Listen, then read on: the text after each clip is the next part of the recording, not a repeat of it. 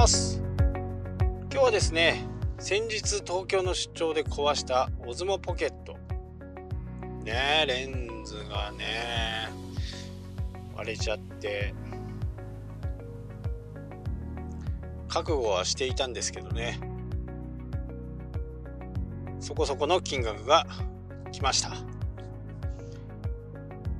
まあ今回ね、えーたまたま札幌の方にね DJI の認定ストアがあってまあそこに持ち込んで DJI の方にね、えー、郵送してで診断してもらって、えー、修理という運びになったんですけど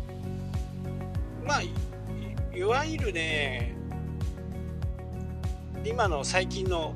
いいカスタマーサポートですね、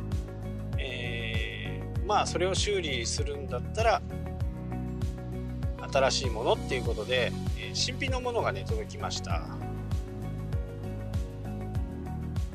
で、えー、修理の内容っていうのは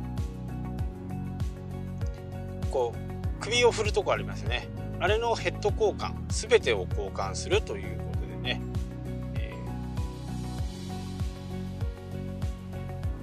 まあ半分ぐらいのね定価の半分よりはいかないですけど45%ぐらいの金額の請求が来て、まあ、すぐね、えー、了承のメールをでやり取りをして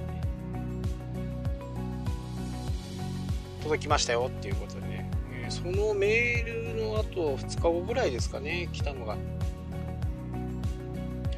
まあ新品なんでね、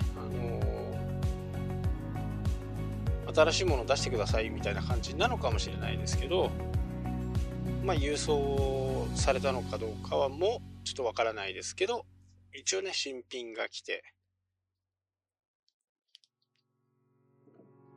うん。でね、あのー、YouTube の方で、こう、オズモポケットに対してね、えー、モデルガンとか、そういったもので結構こう、どのくらい耐えれるかとかって、まあよくアメリカ人がやるやつですね。まあアメリカ人大好きなんで、ああいうの。iPhone とかね、新しいものをミキサーにかけるとか、どのぐらい壊れるのかとかそういうのこう大好きなんでそれで見てたらですね結構な勢いでねその防火ガラスはね強化ガラス、まあ、ちょっと強いガラス。多少ぶつけてもねあのいいガラス。でこうモデルガンとかで撃っても全然こうビクともしなくって。まあ僕のは本当にね当たりどころが本当のこう一番弱いところに当たっちゃったのかなっていう風な感じでしたね。まあまあこれもいい経験ですわ。と自分を慰めると。まあ完全に僕が悪いんでね。ただねここであのちょっとね悪知恵を働かせようと思うとやっぱりクレジットカードで買っとけばよかったかなっていうふうにね、えー、思ってます。っていうのは JCB さんとかだとカードで買ったものまあ、えー、お客様控えがあるのが条件だとは思うんですけどまあネットでもねあの領収書とかっていうの出るお客様控えっていうのが出てくると思うんでそれがあればねまあ故意な過失だったらダメなんでしょうけどまあ偶発的なね今回みたいに、えー、わざとやったわけじゃない。っていう風になるとね面積が3000円でカード会社が保証してくれる可能性が非常に高いんですよね。同じもの。まあもしくは修理代金とか。それをね、保険でカバーできるっていうことをね、見て、ちょっとね、そういうデジタルものの、やっぱ壊れる部分があるんで、これね、自分の過失でも大丈夫なんですよ。水に落としてしまったとかただその審査みたいなね、えー、ものがあるのはあるとは思うんですけどまあいつもやるとね、まあ、それこそブラックリストに載るんでダメなんですけどそういったものはねやっぱりこうクレジットで買った方がいいのかなっていうふうにね、えー、思います。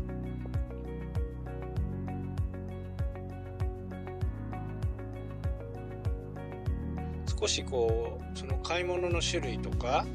いう部分もちょっとねいろいろ考えていかなきゃならないかなっていうふうにねすごく思ってまして例えばデジカメなんかはソニーストアで買うと5年の長期保証とか3年の保証とかいろいろあってこれ5年の長期保証でね5 6千円だったかな。まあ僕はソニーの会員なんであれなんですけどそれはそれもそうなんですけどあの水漏れ水海に行って自分の過失で落としてしまった場合も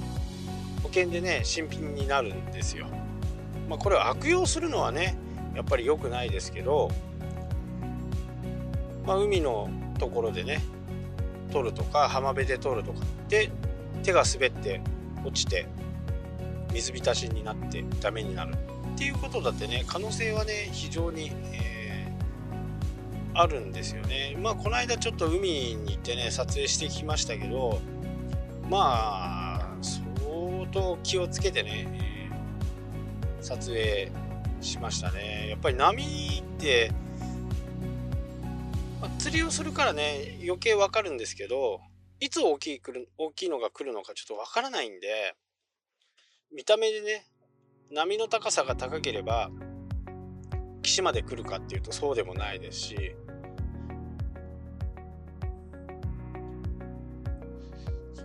その辺はね少しちょっとこうせっかくついてる保証まあ今まで一度もそんな保険なんか使ったことないし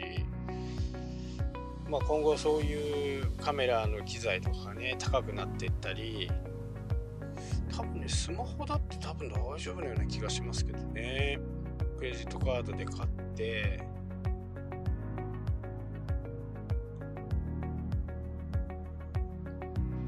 ただ、あの、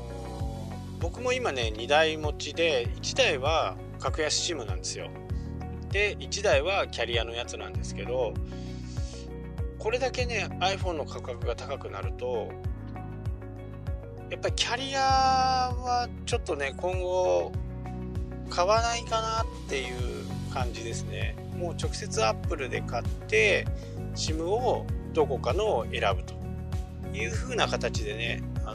やっていこうかなっていう風に、えー、まだね1年半ぐらいありますけど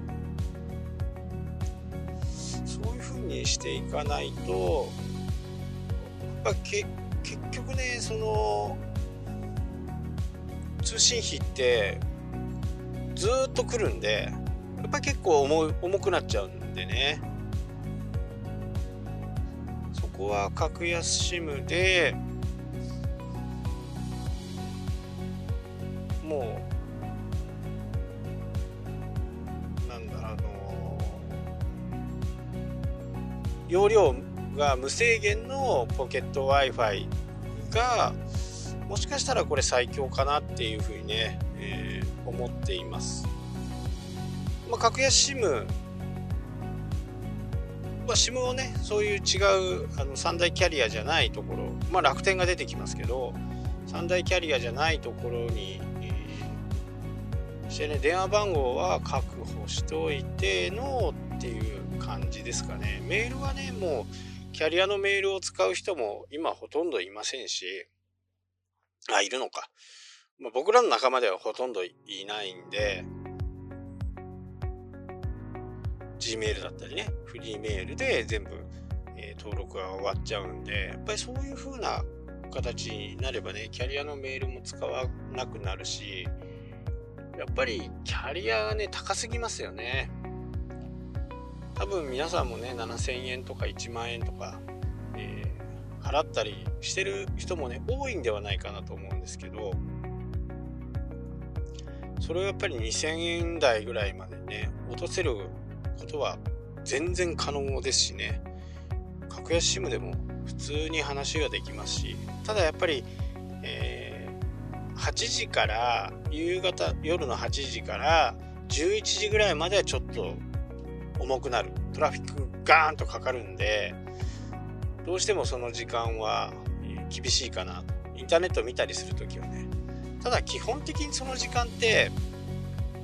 ほとんど自宅にいるのが主じゃないですか。なので、えー、ポケット Wi-Fi がね1台あればそれでいいのかなっていうふうにねすごく最近いろいろこうシミュレーションしてね、えー、やってます。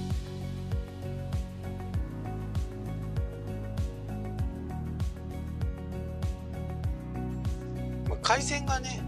本当にないとまあ僕の場合も仕事にならないですしこううまくね活用する方法をねしっかりこう作っていきたいなと思うんですよね。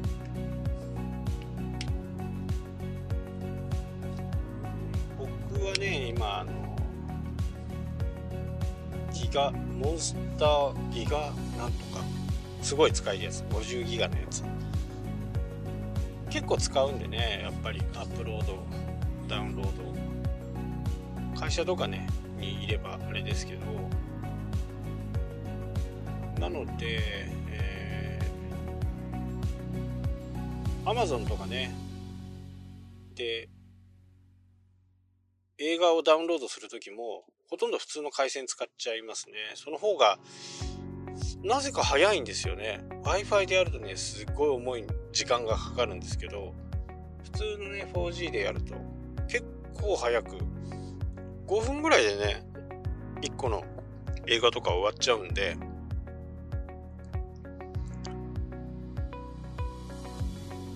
なかなかねあのもう本当映画館も行かなくなっちゃいましたしね。で映画を見るのも Amazon だとやっぱりちょっと古めのやつしかないんですよね。で最新版のやつを見たいってなると Apple Music なんですね。Apple の映画って結構早めにね、えー、出てきます。まあ有料ではありますけど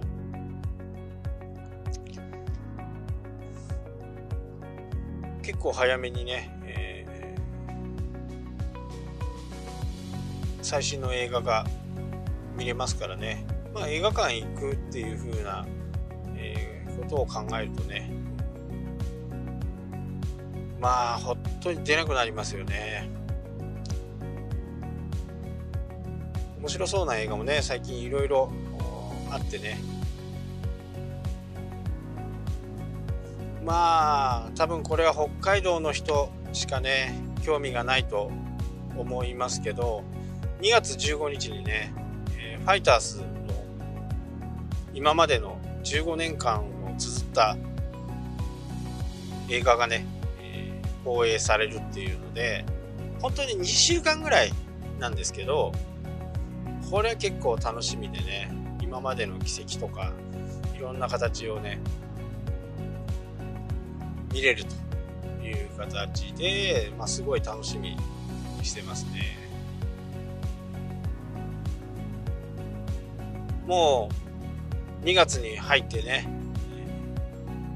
J リーグも始まりますしね。もうレバンガはね、弱すぎ。ちょっと弱すぎ。なんかが、なんか弱すぎ。元ね、日本代表、日本女子代表の内海監督が来て、えー、外国人がね、元 NBL の結構ね、いい選手が来たんですけどね、なんかマッチしないですね。これね、もしかしたらね、入れ替え戦になっちゃうんじゃないかなっていうぐらい、ちょっと弱い。あのね、一生懸命もちろんやってるんでしょうけど、爪が甘い。本当にね、爪が甘い。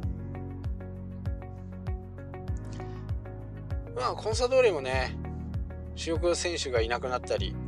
して、随分ちょっと選手の入れ替えとかがありましたけどね。うん仕上がりはこの間ね J リーグマッチっていうのが、えー、タイで行われてたやつもねDAZN で見てたんですけど結構いい感じでね仕上がりそうだなで、えー、僕はファンでもありますけど結構フラットで見れるんでじゃあまたね ACL なんかに行けるぐらいのね年間で3位になるかっていうとまあそんなに甘くないよっていうふうには思ってます。まあ、10位以内がねもう僕の中ではこう目標で、監督のねミーシャ監督も長くじっくりね選手を育てたいっていうものがあって、まあ、選手も若いんで、まあ、そこでしっかりねもう定着する。それこそなんだかんだって言って浦和とかね、えー、広島とか強いチームミーシャがね関わったチームってやっぱり強いチームなので、えー、その今はねベースを築いている時期なんでまあ2年後ぐらいがね本当に楽しみで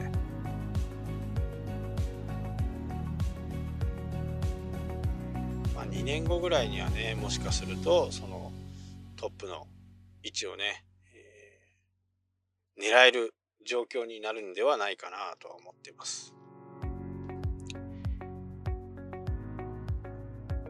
まあ雪が溶けてね、えー、なれば野球も始まりサッカーが始まりバスケットが終わりサッカーが始まり野球が始まり野球はね、やっぱり正直こう、毎日は見てないですよね。毎日は見見てない、見れない。ね、142試合ありますからね。ただ今年のね、日本ハムはね、金子千尋が入ってきて、あと、なんだっけ、王台湾の大砲台湾の大砲が入ってきて清宮も1年間やってみてねプロのやつが分かって今年はね相当期待しています。ぶっちぎりとまではいかないですけどねそこそこいい感じかなと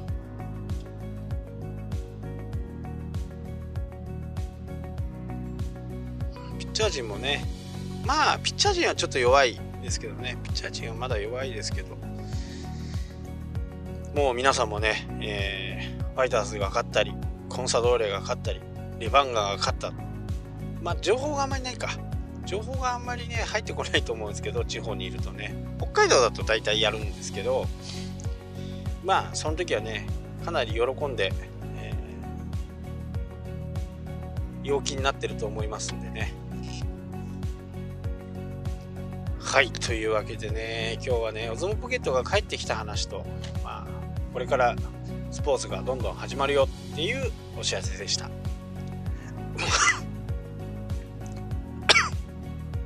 はい。というわけで今日はここまでになります。それではねまた明日。したっけ？